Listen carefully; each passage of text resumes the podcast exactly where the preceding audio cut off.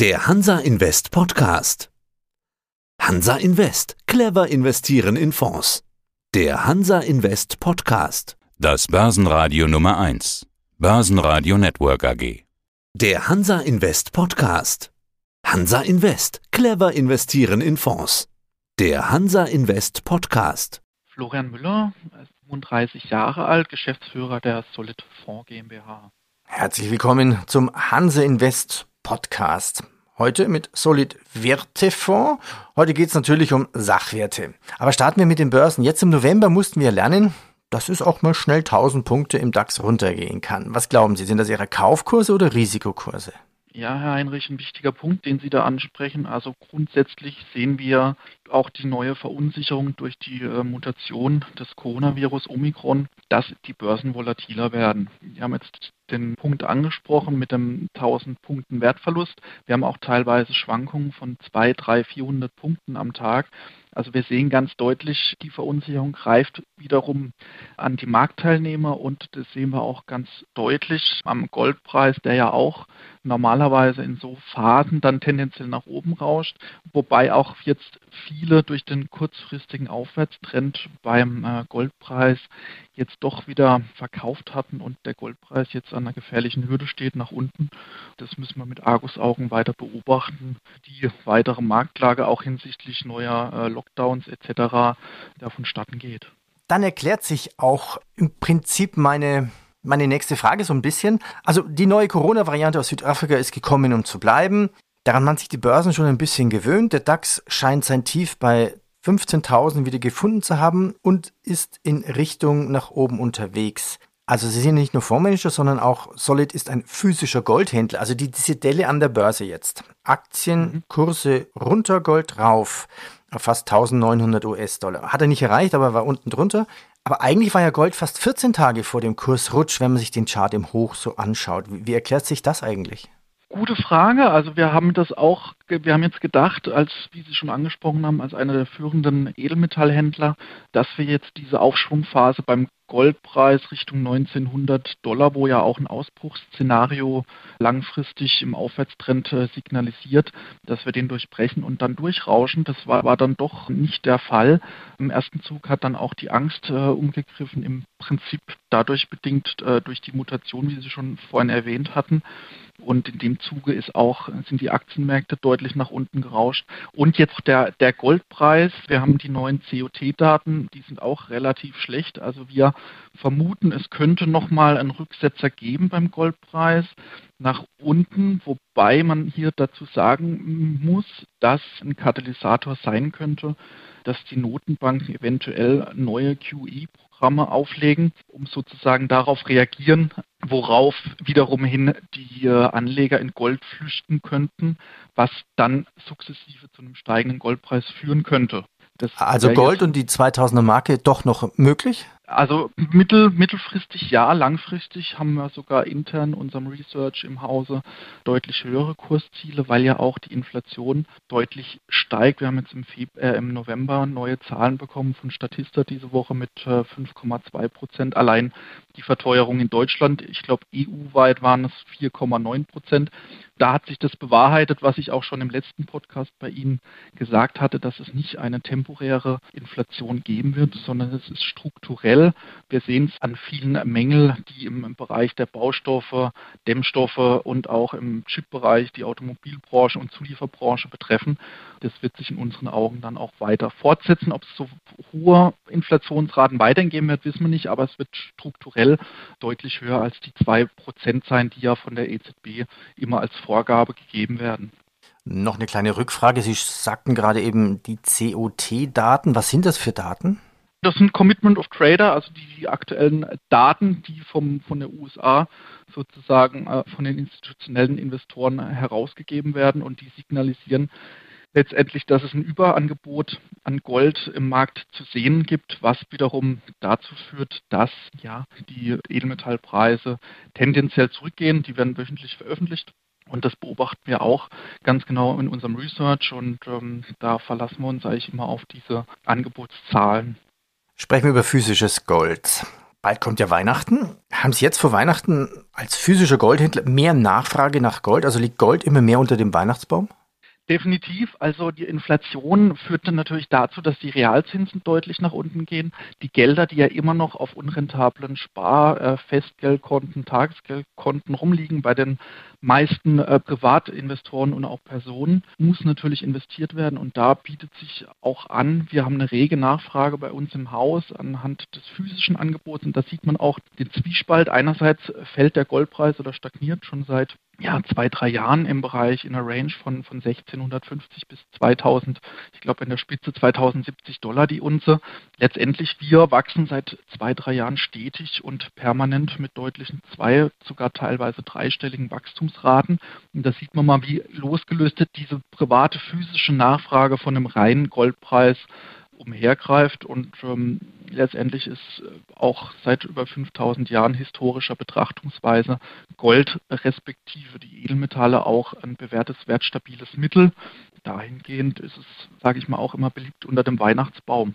Also zwei gute Umsatzfaktoren für Sie, Inflation jetzt 6% und Weihnachten, das macht mehr Umsatz. Eine Frage, wie ist das jetzt mit der Mehrwertsteuer geregelt auf Gold?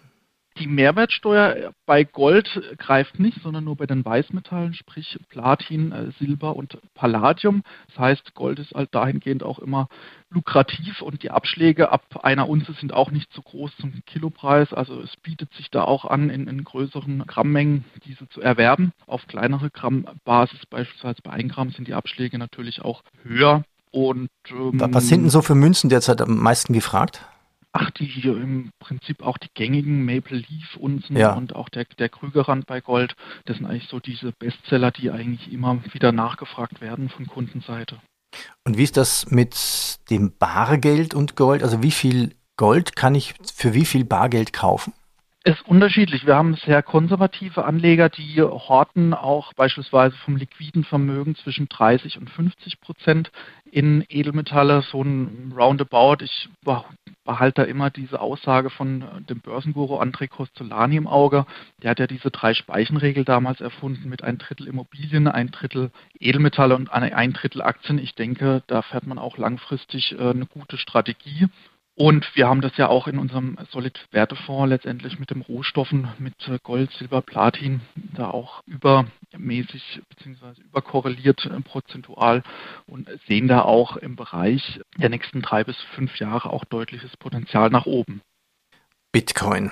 Bitcoin ist ja gekommen, um zu bleiben. Äh, Bitcoin und die Delle an den Börsen hat sich jetzt gezeigt, dass Bitcoin kein zweiter sicherer Hafen ist. Also warum fiel Bitcoin auch letzte Woche, als es an den Börsen rappelte?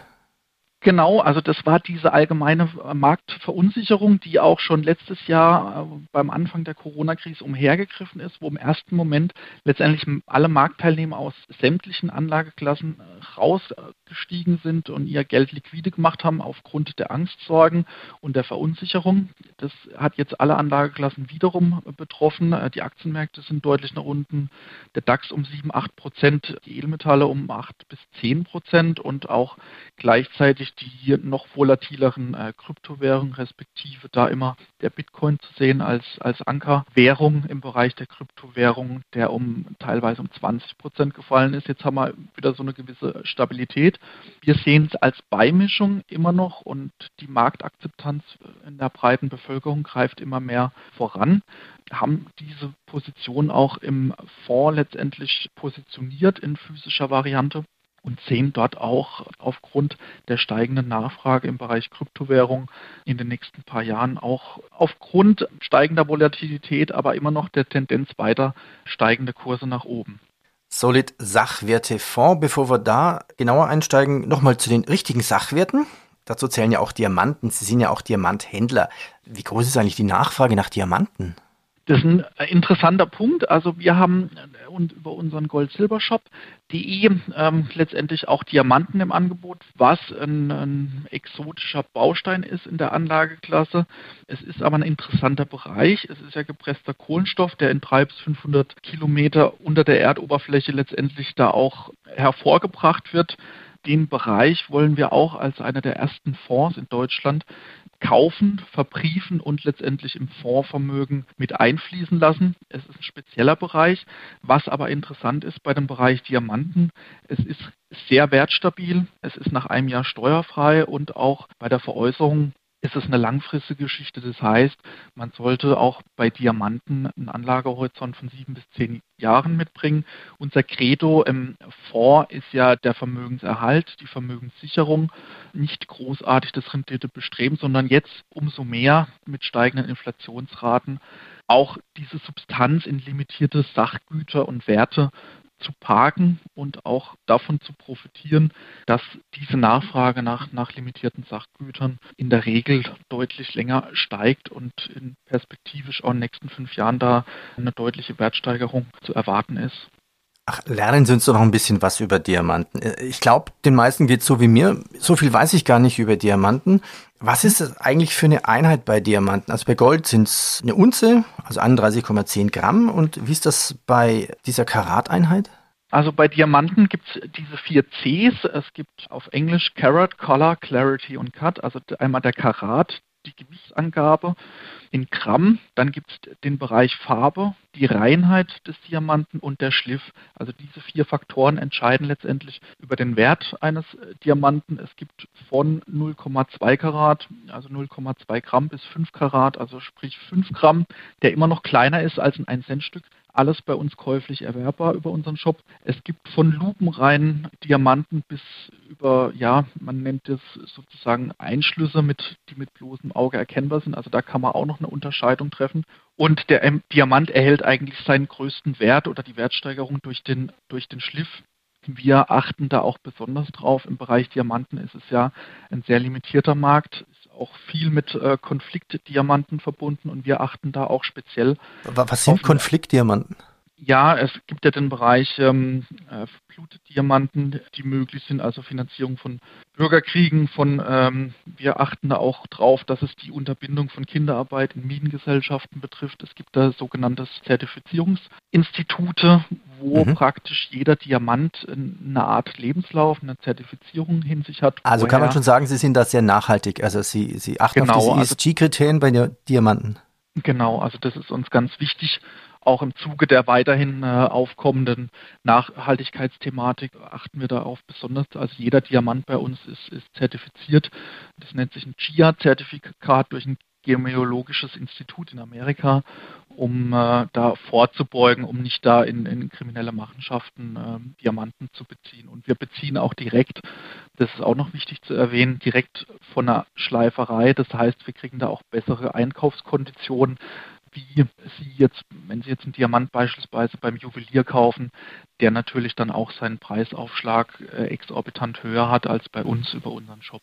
Also, wie viel Wissen muss man denn da eigentlich mitbringen? Also, Sie sagt natürlich Gewicht, dann gibt es eine Punktegeschichte, also irgendwie 0,2 Gramm, ich gelesen, entspricht 100 Punkten. Die Farbe, die Reinheit, der Schliff. Was kostet jetzt so ein Diamant zum Beispiel? Wie ist die Preisentwicklung? Also, die Preisentwicklung langfristig ist äh, positiv. Der Vorteil an, an einem Diamanten ist letztendlich der, dass die Schwankungsanfälligkeit, sprich die Volatilität, relativ gering ist. Und langfristig geht es kontinuierlich nach oben in dem Bereich. Die gängigen Karatanzahlen, also Grammmengen, die gekauft werden bei uns über unseren Shop, sind so 1 bis 1,5 Karat. Es geht bei uns ab 0,2 Karat los. Da sind wir im Bereich 500 bis 1000 Euro. Das sind ganz kleine Diamanten. Wir haben aber auch größere Diamanten im Bereich 5 Karat und da sind wir dann bei einem Diamantenpreis von, von 300.000 Euro. Der Vorteil ist, dass man Ups. da auf kleinste und kompakteste Art sozusagen sein Vermögen sichern kann. Ja, Vergleich zu Gold. Ne? Mhm. Das heißt, wie viel Vermögen würde ich dann quasi in eine Handvoll Diamanten legen können? In eine Handvoll Diamanten, also wenn Sie jetzt beispielsweise eine normale Hand nehmen und die voll machen mit Diamanten, dann sind das etliche Millionen, die da so praktisch konservieren können in, in kleinste Maßeinheiten.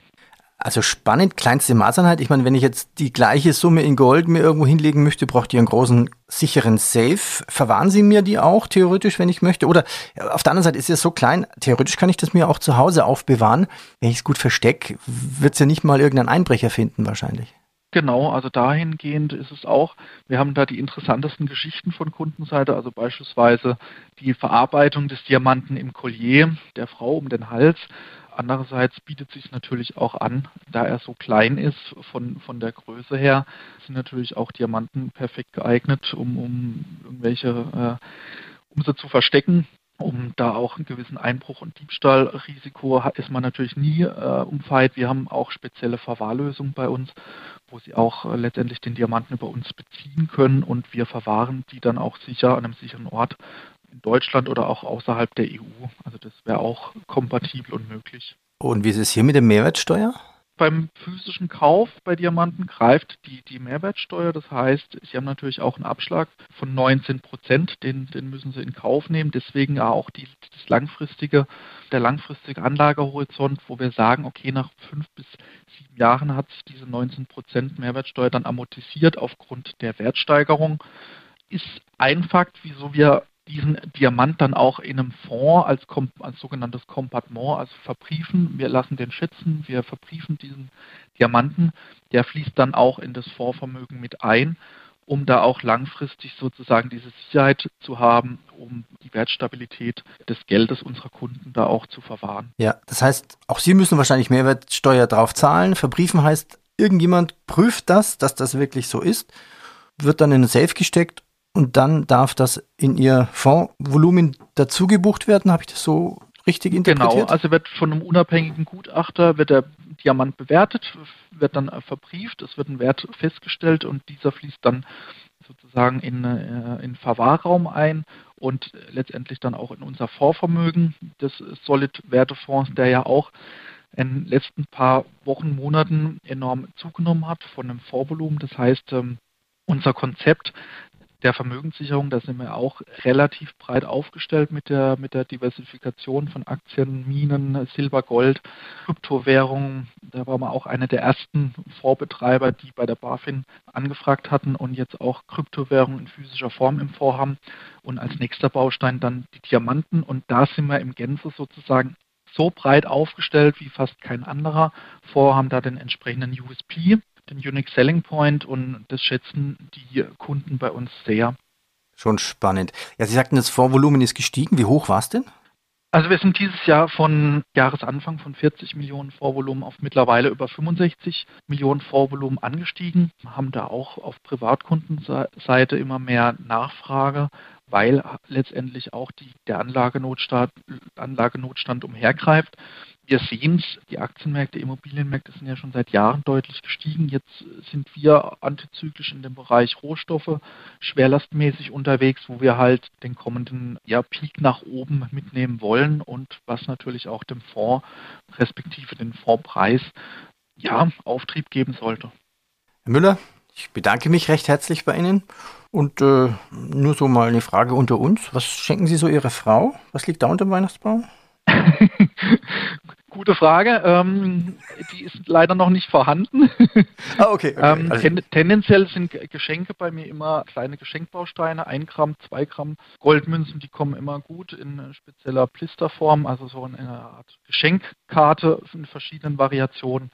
Und das eignet sich immer gut und da bringt man dann demjenigen auch immer ein Zaubern, ein Lächeln ins Gesicht. Herr Müller, danke Ihnen. Vielen Dank, Herr Heinrich, und alles Gute Ihnen. Das war der Hansa Invest Podcast. Clever investieren in Fonds. Der Börsenpodcast. Das war der Hansa Invest Podcast. Clever investieren in Fonds.